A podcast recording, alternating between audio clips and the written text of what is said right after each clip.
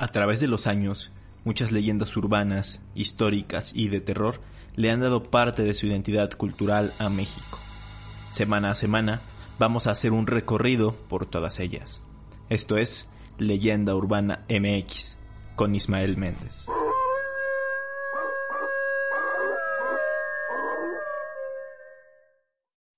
¿Qué tal? Bienvenidos a Leyenda Urbana MX Podcast. Bienvenidos a este segundo episodio que pues está saliendo un poquito tarde porque eh, tuve por ahí unos problemas con el video que subí esta semana a YouTube. Eh, específicamente lo que pasó fue que al momento de subir el video ya lo tenía listo y todo. Eh, me marcó una reclamación de derechos de autor y la razón es bastante absurda ya que el audio de la voz de Francisco y Madero en ese discurso que dio en Puebla en 1911 ¿qué creen? Está registrada por Sony Music. Entonces me saltó el copyright ahí, se me hizo muy raro. La verdad apelé a derechos de autor para que pues me pudieran dejar eh, monetizar el, el video, pero pues no, no me contestaron. Eh, sobre todo pues porque fue un discurso público, no debería estar registrado ese audio. Entonces pues lo que hice fue meterle por ahí un ruido de fondo, meterle un chorus y ya ya, ya este, pude evitar los derechos de autor, pero pues eso me tomó un poquito más de trabajo, entonces ya no me dio tiempo de seguir haciendo el guion ni de grabar este episodio, ¿no? Pero pues bueno, ya estamos aquí. Eh, antes de que pues empiece una nueva semana, antes de que sea lunes, ya estamos aquí con un nuevo podcast. Y pues también agradecerles por la recepción que tuvo el episodio anterior. La verdad es que le fue como pues un poquito mejor de lo que esperaba porque hay veces que, que personas que no les gusta tanto el formato eh, no, lo, no lo escuchan por completo y la verdad es que subió eh, el tiempo de reproducción de cada video, estuvo casi alrededor de los 10 minutos en promedio, lo cual es bastante bueno, entonces eh, también hubo muchísimos comentarios de gente que me, que me hablaba sobre cosas de la Pascualita y que me, me estuvieron dando su opinión, entonces les agradezco mucho y pues vámonos con este segundo episodio. En esta ocasión, esta semana, pues el tema se eligió democráticamente pues estaba entre varios temas, así que puse una encuesta ahí en la sección de comunidad de YouTube en la que les eh, pregunté qué tema les gustaría escuchar esta semana. Fueron tres opciones. La primera de ellas fue una secta de italianos que existe en Yucatán que se llama Secta Shul y que probablemente hablemos de ella eh, en breve. El segundo tema propuesto fue mitos urbanos del metro de la Ciudad de México, que también es un tema bastante clásico, pero que sigue gustando. Y en tercer lugar estuvo esta, este tema, que son los casos más aterradores o más impactantes de este programa tan mítico llamado La Mano Peluda, un programa de radio que pues es ya una, una leyenda en el tema de la radio mexicana, ¿no? Entonces, pues les comento un poquito, si quieren nos vamos de lleno ya con, con el tema de este video, de, de este podcast, mejor dicho sigo acostumbrado a narrar un poquito los videos de YouTube. Bueno, también les recuerdo un poquito antes que se vayan a la descripción del video o que eh, me sigan en mis redes sociales, Leyenda Urbana MX en Facebook, Ismael Saek en Instagram y en Twitter. Además, si me están viendo en YouTube, escuchando en YouTube, en la descripción también está el link para que vengan a Spotify a seguir estos episodios. Historias que surgen del más allá, de lo desconocido, de lo sobrenatural soy Juan Ramón Sáenz, esto es La Mano Peluda. Ahora sí, pues eh, les comentaba que, que La Mano Peluda fue un programa de radio mexicano que se transmitió muchísimos años, 25 años para ser exactos, no, no, no, más. Casi... ¿Qué serán? Sí, casi 25 años.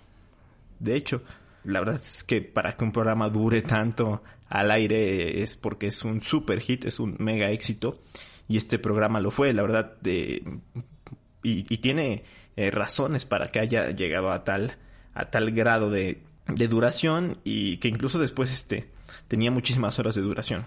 Pero bueno, este programa empezó transmisiones en 1995. Primero se llamaba La Mano Pachona y era una sección breve dentro de otro programa de radio, pero pues al ver el éxito que tenía esta sección, se hizo un programa especial, se hizo un programa aparte, ya con el nombre de La Mano Peluda. Como les decía, fue en 1995, un año después de que yo naciera, y lo empezó a conducir un señor llamado Rubén García Castillo, Él estuvo cuatro años al mando de este programa hasta 1999 cuando entró pues otro locutor que es el más conocido de este programa y por el que empezó a alcanzar como mayor éxito, ¿no? Estoy hablando de Juan Ramón Sáenz. Juan Ramón Sáenz, con el conocimiento que tenía del tema y por cómo llevaba las conversaciones con las personas, fue que logró que el programa tuviera muchísimo éxito. Eh, empezó a transmitirse también incluso en Estados Unidos y más de 100 emisoras lo tenían. Entonces, mucha gente estaba interesada, las llamadas eran constantes, porque recordemos que este programa se trataba de que las personas llamaban para contar sus experiencias paranormales, sus relatos y que salieran al aire para que todas las personas lo escucharan. Llegó a tener tanto éxito que al día tenían un rating de entre 15 y 18 millones de personas. Una bestialidad. Así continuó el programa durante bastantes años, 11 años para ser exactos, y en el año 2010 sale del programa Juan Ramón Sáenz, me parece que tuvo por ahí unos problemas con eh, Radio Fórmula, que es la, la estación principal en la que se transmitía este programa, entonces sale y regresa el conductor original, Rubén García Castillo, y ahí dura eh, eh, otros ocho años más, ¿no? Ya en esa etapa, pues no rompía ya ningún récord el programa, pero pues había muchos radioescuchas que eran bastante fieles al programa, que seguían escuchándolo y que seguían llamando para contar sus eh, relatos paranormales, ¿no?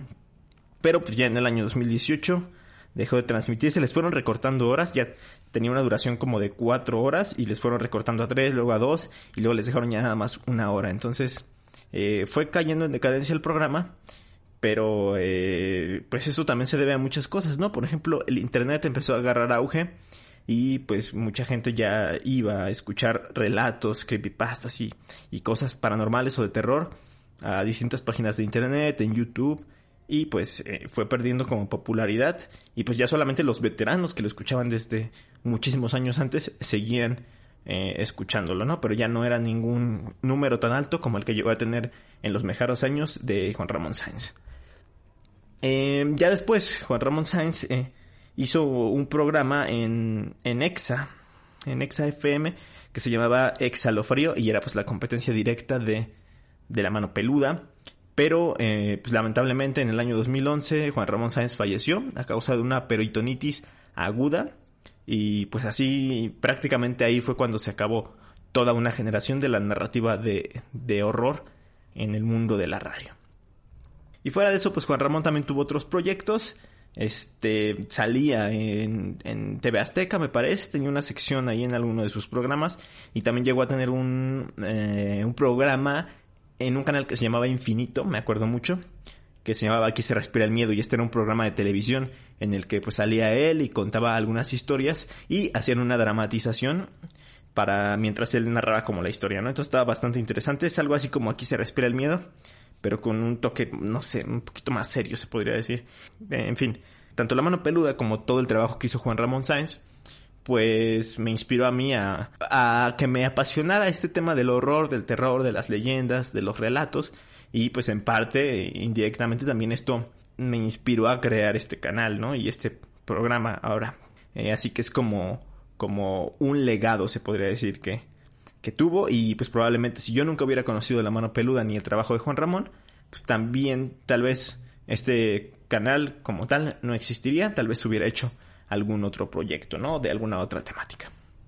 Pero bueno, ya conociendo un poquito el contexto y conociendo un poco la historia de este programa, pues vámonos a escuchar algunos de los relatos más míticos que se contaron en todos los años que estuvo al aire este programa. Aprecio mucho que nos acompañe en esta noche usted, usted que me escucha en cualquier parte de la República Mexicana a través de la primera cadena nacional Radio Fórmula. A usted.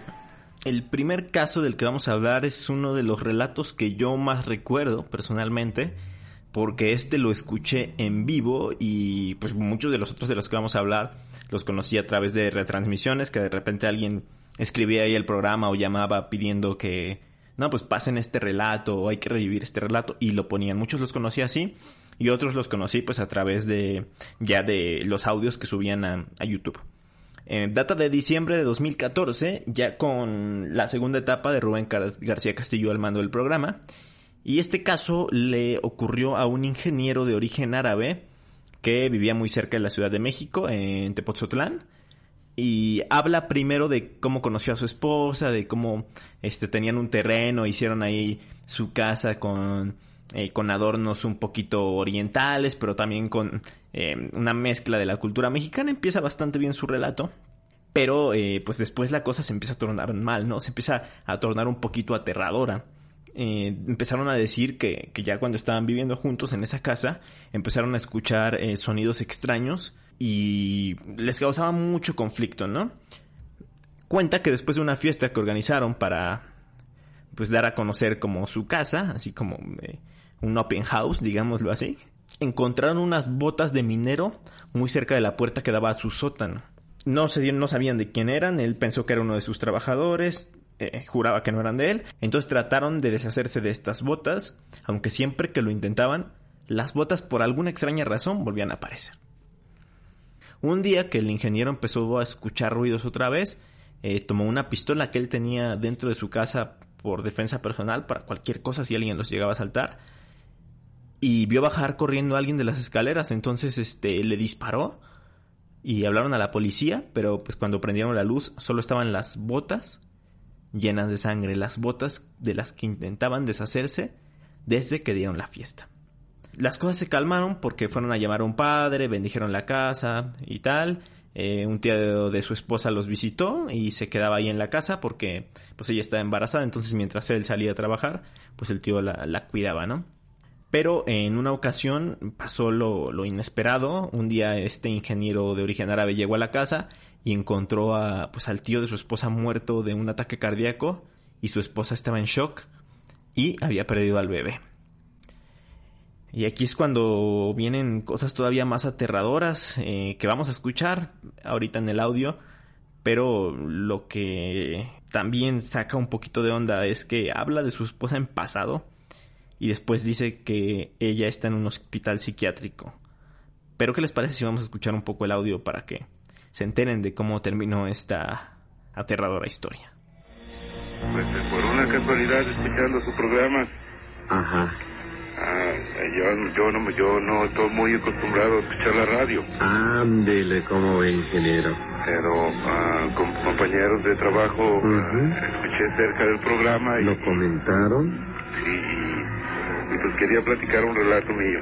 ¿Esto dónde sucedió, ingeniero? Esto sucedió aquí en la calle, aquí en la Ciudad de México, cerca de Tepozotlán. Perfecto. Adelante, por favor, ingeniero. Entonces ya estábamos dormidos y yo claramente me despertaron los rechinidos de la escalera, de la dicha escalera. Esos rechinidos me pusieron muy nervioso y yo días antes por los ruidos había comprado una pistola a la, a la policía bancaria corrupta. Había conseguido la pistola robada. Esa pistola la tenía por seguridad en la casa. Cuando escuché, dejé de escuchar los rechinidos en la escalera, escuché un fuerte toquido en la puerta de la recámara. Pero tocaba la puerta como si quisiesen tirarla. Tenía ahora mi, mi esposa, está en un hospital psiquiátrico en Guadalajara. Yo la voy a ver cada mes, ella no me reconoce, ella cree que soy un amigo que ella se formó y la casa, la casa no la he podido vender. cuando, el día siguiente, cuando todo pasó, cuando yo ya estaba agotado de hospitales, policías, regresé a la casa y cuando abrí la puerta, lo primero que vi fueron las malditas botas junto al sótano, junto a la puerta del sótano.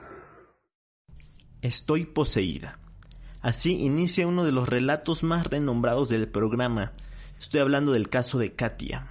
Es quizá uno de los más cortos, pero a la vez de los más intensos que ha tenido el programa. Este relato gira en torno a una chica que según cuenta ella jugó a la Ouija con una amiga, pero pues que se empezó a burlar de la tabla, ¿no? Entonces, a raíz de esto, según ella, está poseída por un demonio. De hecho, em, cuando empieza el relato se le escucha una voz súper desesperada y diciéndole también a Juan Ramón Sáenz que pues sus papás le estaban diciendo que no llamara al programa porque los únicos que creían en esos relatos y en esas cosas que contaba la gente que eran tontos, analfabetos, cosas así, ¿no? Pero ella decía, afirmaba y estaba muy segura que estaba poseída y pedía a gritos desesperadamente que le brindaran ayuda. Todos recuerdan este relato porque sucedió lo inesperado en algún momento de la narración, y es que todos los radioescuchas pudieron presenciar el cambio de la joven hacia un espíritu diabólico que empieza a insultar, a decir cosas violentas, a decir groserías al aire y pues sobre todo dirigiéndose a Juan Ramón Sáenz, ¿no? Diciéndole que él que se mete, que, está haciendo ahí de metiche, cosas así, ¿no? Y más insultos y groserías bastante fuertes que tienen que estar eh, eh, poniéndoles pitidos para que no se escuchen completamente al aire. No obstante, y a pesar de lo impactante y lo impresionante que es este relato, eh, mucha gente de la comunidad, de los fans, de los seguidores, afirman que eso es completamente falso y que se nota súper actuado.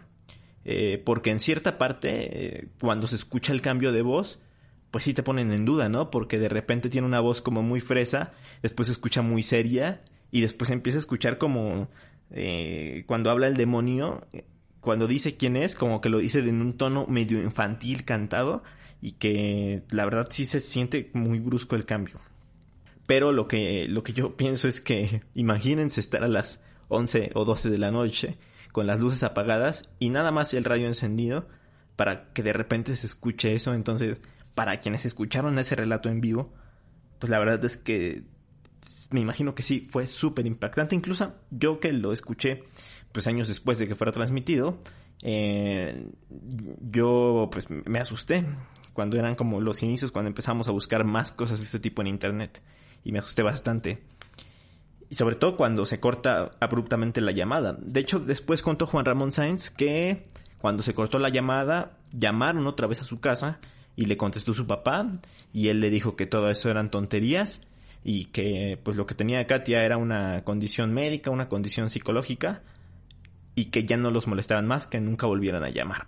No se supo más de la, de la chica, no se supo nada nunca más, pero pues nos dejó este relato tan aterrador. En mi opinión, yo creo que pues sí fue muy casual que cuando estuviera hablando o pidiendo ayuda, justamente le entrara el demonio y empezara a hablar, pero pues uno nunca sabe, entonces escuchen este relato y pues denme su opinión. Katia, ayúdeme, estoy poseída. Katia, buenas noches, a tus órdenes. Buenas noches, señor Juan Ramón. Estoy poseída. A ver, Katia, tranquila, tranquilita. ¿Por qué dices que estás poseída? Hace cuatro días eh, jugábamos a la Ouija unas amigas y yo, nada más que Patty, una amiga, este, y yo nos estábamos burlando de la tabla. En eso se fue la luz y se puso muy fría la recámara. Se ven unas carcajadas horribles, señor Juan Ramón. Carcajadas. Las cuatro nos espantamos muchísimo y mis amigas mejor se fueron a sus casas. Como a los cinco minutos llegó la luz y yo fui a dejar la tabla al patio. En eso llegaron mis papás de una reunión y les platiqué todo lo que había pasado, pero me dijeron que eso no era cierto, que eso no existía, que solo me habían sugestionado mis amigas. Pero cuando me fui a dormir, sentí como un aire muy frío y sentí que se acercaban muchas sombras. Vaya, sombras, ¿cómo eran las sombras? No sé, eran horribles. Decían que me iban a matar y después yo no supe ya nada. Creo que me desmayé. Pero al otro día mis papás me dijeron que me había puesto como loca, que hablaba con voz de hombre y también decía groserías. También la sirvienta me dijo eso, de hecho ella tiene mucho miedo y hasta se quiere ir de la casa. Tiene muchísimo miedo y no, igual que yo no sabe qué está pasando, por favor ayúdeme. Señor Juan Ramón, se vienen las sombras. Ay, ay, no, la siento, ayúdeme por favor. Tranquila, a ver, Katia, tranquila. Ay, Piense, no. piense que Dios la protege. Tranquila, Katia. No, no, no, es que ahí vienen. Ahí vienen. ¡Ay, no! Katia, No. Katia, eh, ca- Ahí tranquila, por favor. ¿sí? vienen, no. Tranquila, Katia, por favor. Concéntrese, tranquila, no pasa nada. Tranquila, por favor, Katia, escúcheme. Sé que tiene su radio prendido, escúcheme, tranquila, por favor, Katia. ¿Qué pasó? ¿Se cortó? Katia, Katia, ¿me escucha? Ahí está, ahí está, todo, todavía la tenemos, ¿verdad? Katia, ¿Tú que te metes? Sí, que no me la corte, por favor, permítame. A ver, súbale. Sí. Katia, ¿me escucha? Ahí la tenemos. Katia. Te crees muy listo. si vuelves a meterte en lo que no te importa, también te voy a matar a ti. dígame, dígame quién habla, por favor. Soy Astarot. Tú no eres Astarot. Katia, Katia, Katia, respóndeme, por favor. Ever catch yourself eating the same flavorless dinner three days in a row? Dreaming of something better? Well, HelloFresh is your guilt-free dream come true, baby. It's me, Kiki Palmer. Let's wake up those taste buds with hot, juicy pecan-crusted chicken or garlic butter shrimp scampi. Mm. Hello Fresh. Stop dreaming of all the delicious possibilities and dig in at HelloFresh.com. Let's get this dinner party started. Hey, it's Ryan Reynolds, and I'm here with Keith, co star of my upcoming film, If, only in theaters, May 17th. Do you want to tell people the big news? All right, I'll do it. Sign up now and you'll get unlimited for $15 a month in six months of Paramount Plus Essential Plan on us. Mintmobile.com slash switch. Upfront payment of $45 equivalent to $15 per month. Unlimited over 40 gigabytes per month. Face lower speeds. Videos at 480p. Active Mint customers by 531.24 get six months of Paramount Plus Essential Plan. Auto renews after six months. Offer ends May 31st, 2024. Separate Paramount Plus registration required. Terms and conditions apply if rated PG. Esta siguiente historia me gusta muchísimo porque se relaciona con una leyenda urbana muy conocida en la Ciudad de México llamada la Casa de las Brujas. Eh, pues la Casa de las Brujas es un edificio ubicado en la colonia Roma Norte, bastante cerca de Metro Insurgentes, de la Glorieta de los Insurgentes, que está eh, justo enfrente de una plaza llamada Río de Janeiro. De hecho, la calle eh, se llama Río de Janeiro. Y este edificio precioso fue construido en 1908 por el ingeniero Piellón y fue el primer complejo de departamentos en la Ciudad de México. Tiene un estilo gótico y tiene una torre muy particular. Eh, sus habitantes originales o los primeros que empezaron a habitar ese edificio fueron embajadores y cónsules. La casa eh, no solamente es emblemática por este diseño tan particular que les cuento, sino porque ha inspirado a muchísimos escritores, por ejemplo José Emilio Pacheco eh, tiene una novela que se llama Morirás lejos, en donde pues el escenario principal es este edificio al que imagina como un refugio de nazis que escaparon a México. Luego hay otro escritor llamado Sergio Pitol, que de hecho ganó el premio Cervantes. Eh, este convirtió al edificio en un escenario para su novela El desfile del amor, donde pues un historiador investiga el asesinato de, de un joven por allá por los 40, ¿no? Y hay un libro también del famosísimo Carlos Fuentes que se llama La cabeza de la hidra, que describe a la, al edificio como una monstruosidad roja, ¿no? Porque de hecho está construida con, ladrillos rojos también muy particulares. Y más allá de que aparezca en esta serie de relatos o de, de novelas y en la literatura mexicana, pues ha sido un lugar que ha dado lugar a muchísimas leyendas. Se decía que muchas mujeres visitaban a este lugar porque iban a ver a, a Bárbara Guerrero, perdón, una chamana que era mejor conocida como la Pachita y que vivió muchos años en estos cuartos dando servicios y mucha gente eh, famosa la visitaba y le pedía favores. Eran servicios pues tal cual de chamanería. También dicen que practicaba sanaciones con las que usaba un cuchillo y abría a sus pacientes para sacarles tumores o quitarles dolencias. También se cuenta que este edificio se empezó a relacionar con las brujas antes de que viviera ahí eh, Pachita, porque en los años 40 estaba rodeado de escuelas esa zona, ese edificio, y fueron los niños quienes empezaron a, a decir que ahí asustaban, que ahí vivían brujas y bastantes cosas, pues por la emblemática torre que tiene, ¿no? Y que parece hasta en cierto punto un castillo. En fin, en el año 2016 una chica llamada Brenda llamó a la mano peluda y empezó a contar un relato que se lleva a cabo dentro de ese edificio. Ella empieza a decir que pues que se había mudado ahí al edificio a la casa de las brujas 10 días atrás, que estaba súper feliz cuando llegó porque era un edificio increíble, porque los interiores eran espectaculares, que, que era como la casa de sus sueños, ¿no? Prácticamente. Pero empezó a sentir cosas muy extrañas, sentía una energía bastante intensa, muy particular, de verdad, y se empieza a alterar un poquito en su relato. Dice que llamó a una, a una experta para que le dijera qué sucedía ahí y le dijo a ella que había una energía muy pesada. Pasó el tiempo y ella eh, decidió tomar algunas fotografías del lugar y dice que cuando ella vio las fotografías empezaron a aparecer cientos de rostros de distintas personas en esas fotos que tomó dentro de la casa. Ahí ya está prácticamente llorando, ya se escucha muy intenso este relato. Dice que en, un primer momento escuchaba ruidos, pero pensaba que eran pues de los vecinos, ¿no? Pero después se enteró que no tenía vecinos a los lados y en los pasillos siempre estaban vacíos, entonces, pues ¿de dónde más venían todos esos ruidos? Como les comento, es una historia muy interesante y que queda coronada. La cereza del pastel es este relato tan famoso que fue contado en, en La mano peluda y que vamos a escuchar a continuación. Bien, vámonos con Brenda. ¿Cómo le va? Buenas noches. Ay, Juan Ramón, pues este, me va a escuchar usted la voz un poco entrecortada porque es, he pasado unos días muy estresantes y estoy conmovida y estoy también un poco asustada. Eh, pues si quiere le platico básicamente, yo me mudé apenas hace 10 días a la colonia Roma. Me mudé al primer edificio construido en la Ciudad de México, en un lugar maravilloso que a mí siempre me ha gustado, que es la Plaza Río de Janeiro. Ajá. Eh, es el edificio que le llaman la Casa de las Brujas. Ajá. Es un edificio hecho de ladrillos en 1900. Sí, lo conozco, ¿eh? Es un edificio espléndido, no se puede imaginar. Y eh, se oían ruidos, pero bueno, pues yo suponía las maderas, ¿no? Es curioso, el día que yo me mudé, la vecina de al lado se estaba yendo. Entonces tampoco tenía yo vecinos a los lados. Todos estos días, además, cada vez que yo salía a trabajar, no veía, no vi ningún vecino. Nunca. En los 10 días que estuve allí. El día lunes llegué a mi oficina y abrí las fotografías que tomé el primer día que me mudé.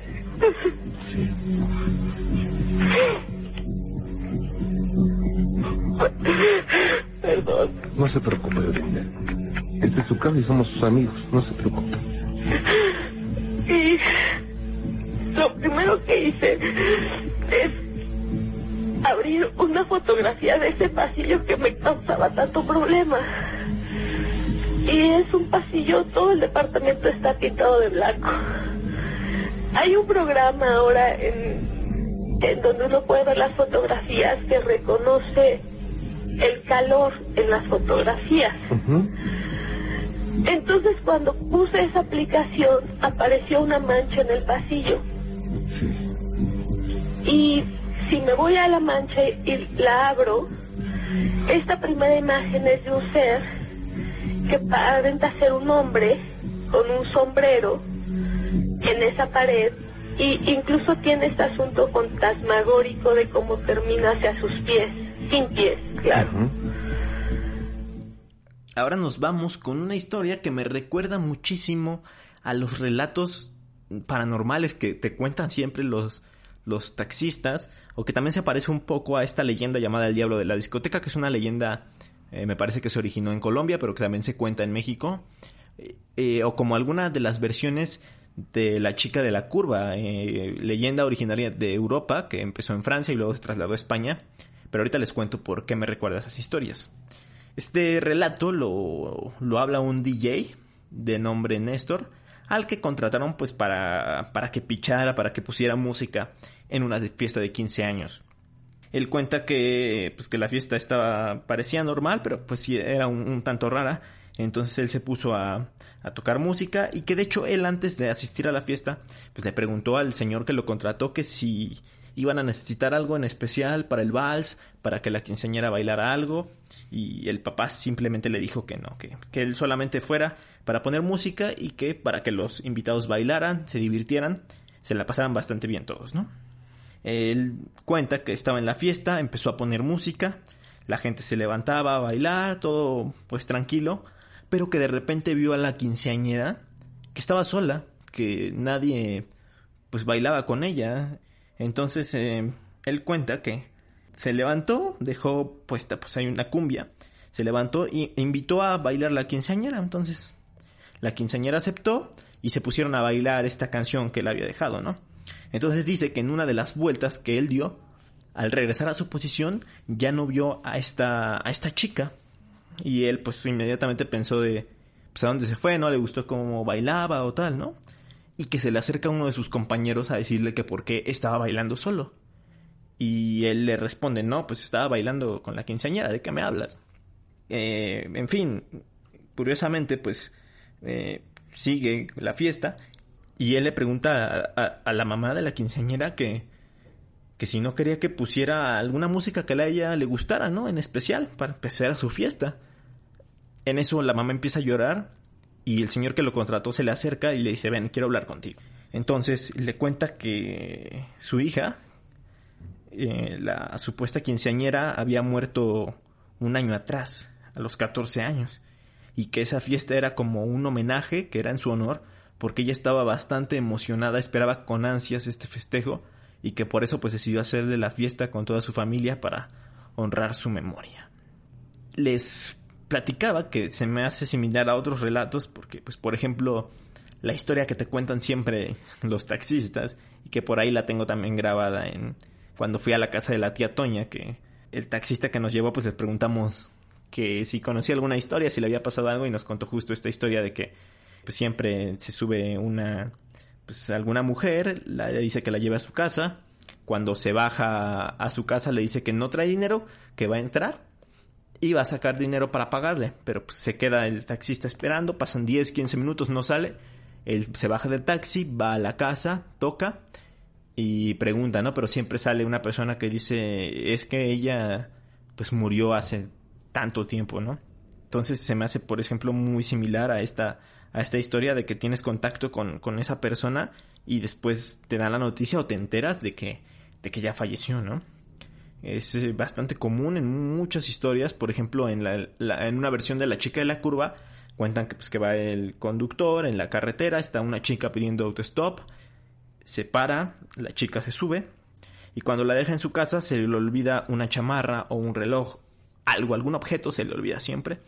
Y cuando va a entregárselo a la, a, la puerta de su casa, le abre su mamá o algún familiar informando que pues que esa persona ya falleció, ¿no? Es muy curioso y me parece muy interesante que existen todas estas variantes y todas estas historias, llegando incluso a, a esta de la fiesta, que también es bastante, eh, no sé si aterrador, pero bastante triste cuando te enteras de lo que sucedió. Vi a la quinceañera este, en, la, en la pista, medio, medio, medio bailando ahí. Y entonces este, yo fui este, a, pues a bailar con la quinceañera, ¿verdad? Porque estaba bailando sola. Baile, yo estaba bailando una pieza de una canción que yo puse. Más o menos. Estaba bailando. ah, e, era, era una, una, una cumbia. Una cumbia, ok.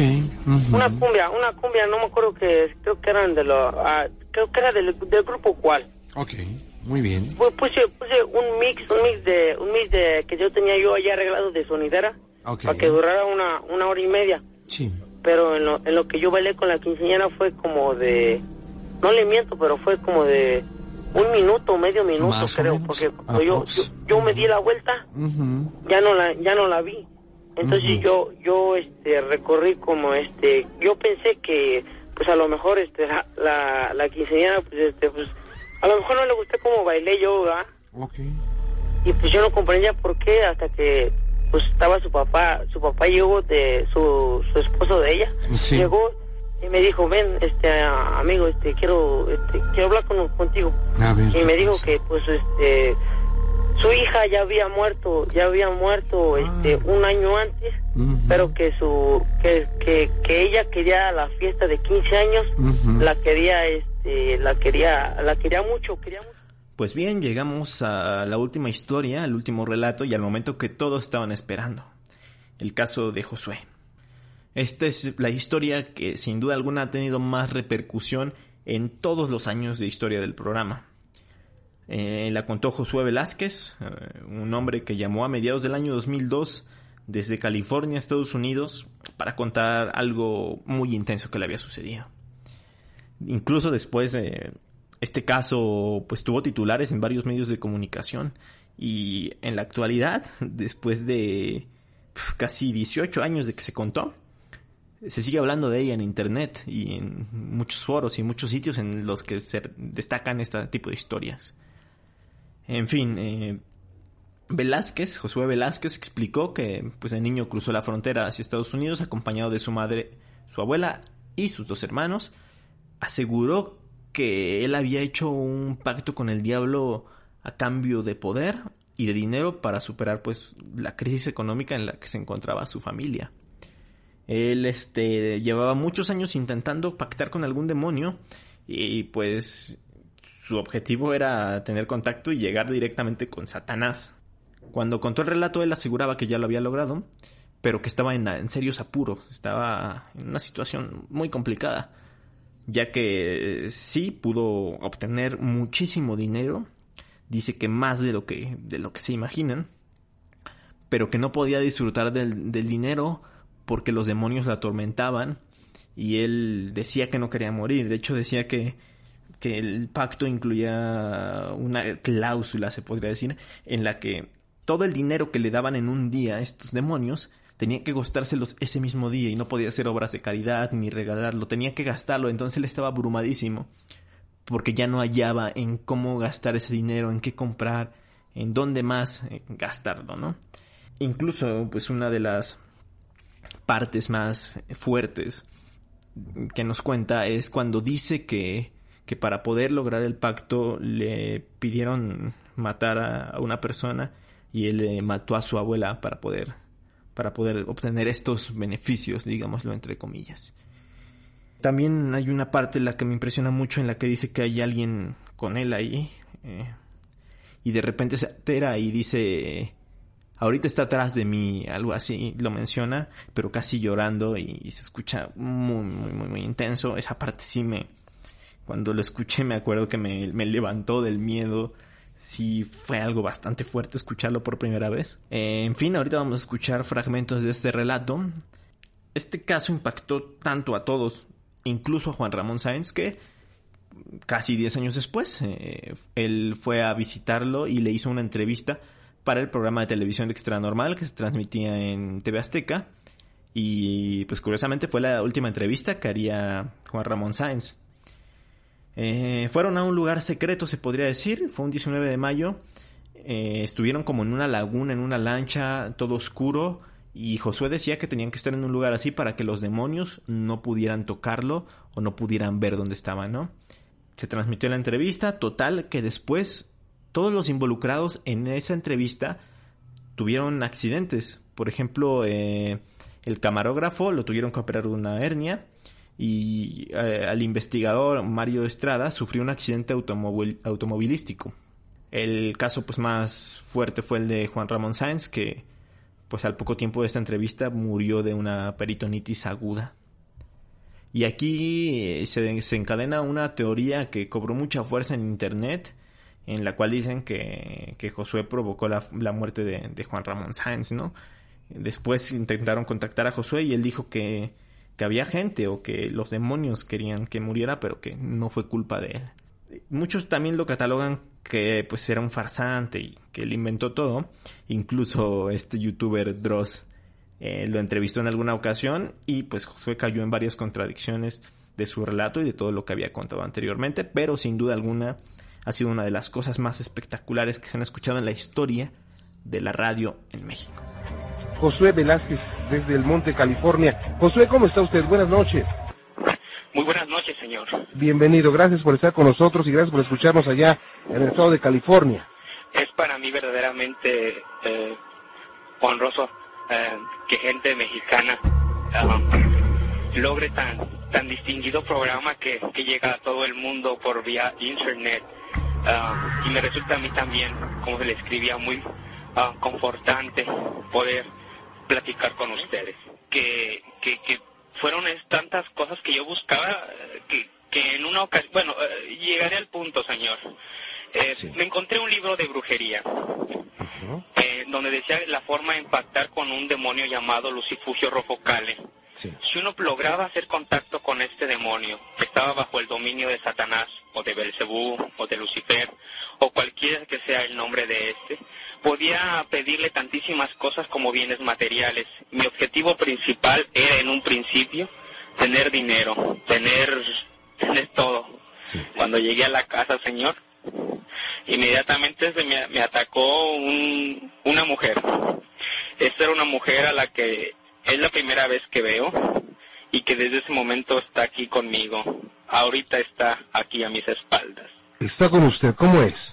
Esta es una mujer blanca, muy delgada, cabello negro eh, eh, como a la mitad de la espalda y no tiene pies. Flota. Pues bien, como les comentaba, ya en 2018 lamentablemente perdimos este, este programa.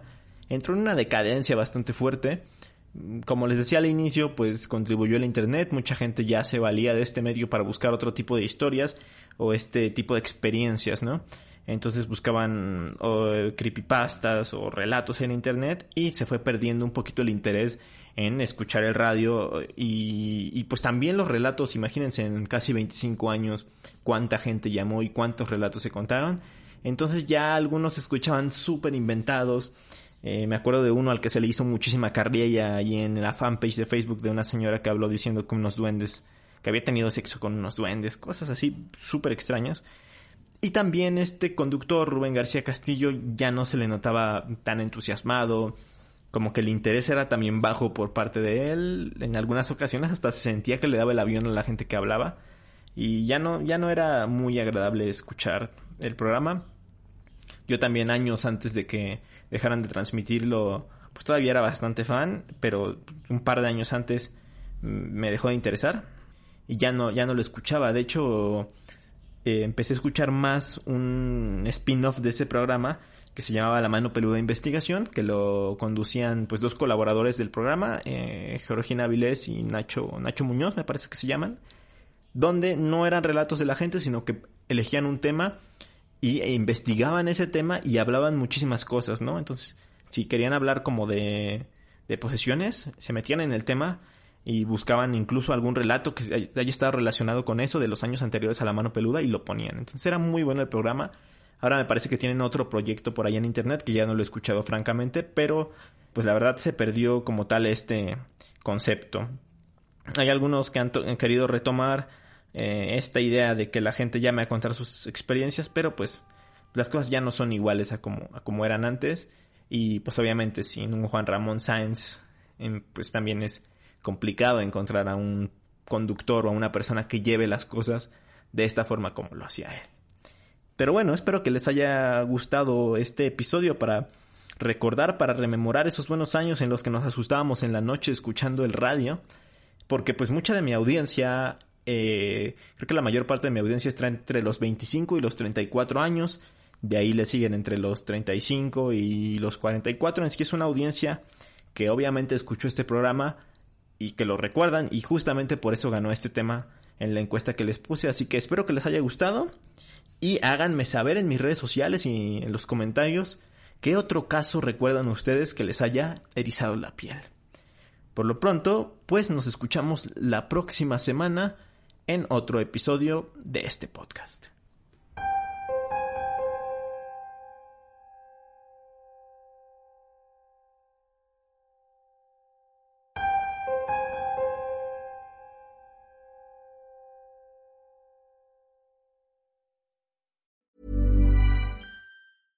Ever catch yourself eating the same flavorless dinner three days in a row? Dreaming of something better? Well, HelloFresh is your guilt-free dream come true, baby. It's me, Gigi Palmer. Let's wake up those taste buds with hot, juicy pecan-crusted chicken or garlic butter shrimp scampi. Mm. Hello Fresh. Stop dreaming of all the delicious possibilities and dig in at HelloFresh.com. Let's get this dinner party started.